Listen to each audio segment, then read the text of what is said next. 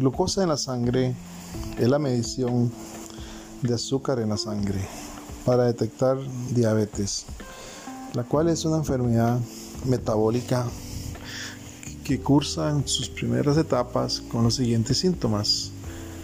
Sed excesiva de tomar agua, mucha orinadera, mucha hambre, cansancio, en algunos casos pérdida de peso y problemas para cicatrizar heridas e infecciones.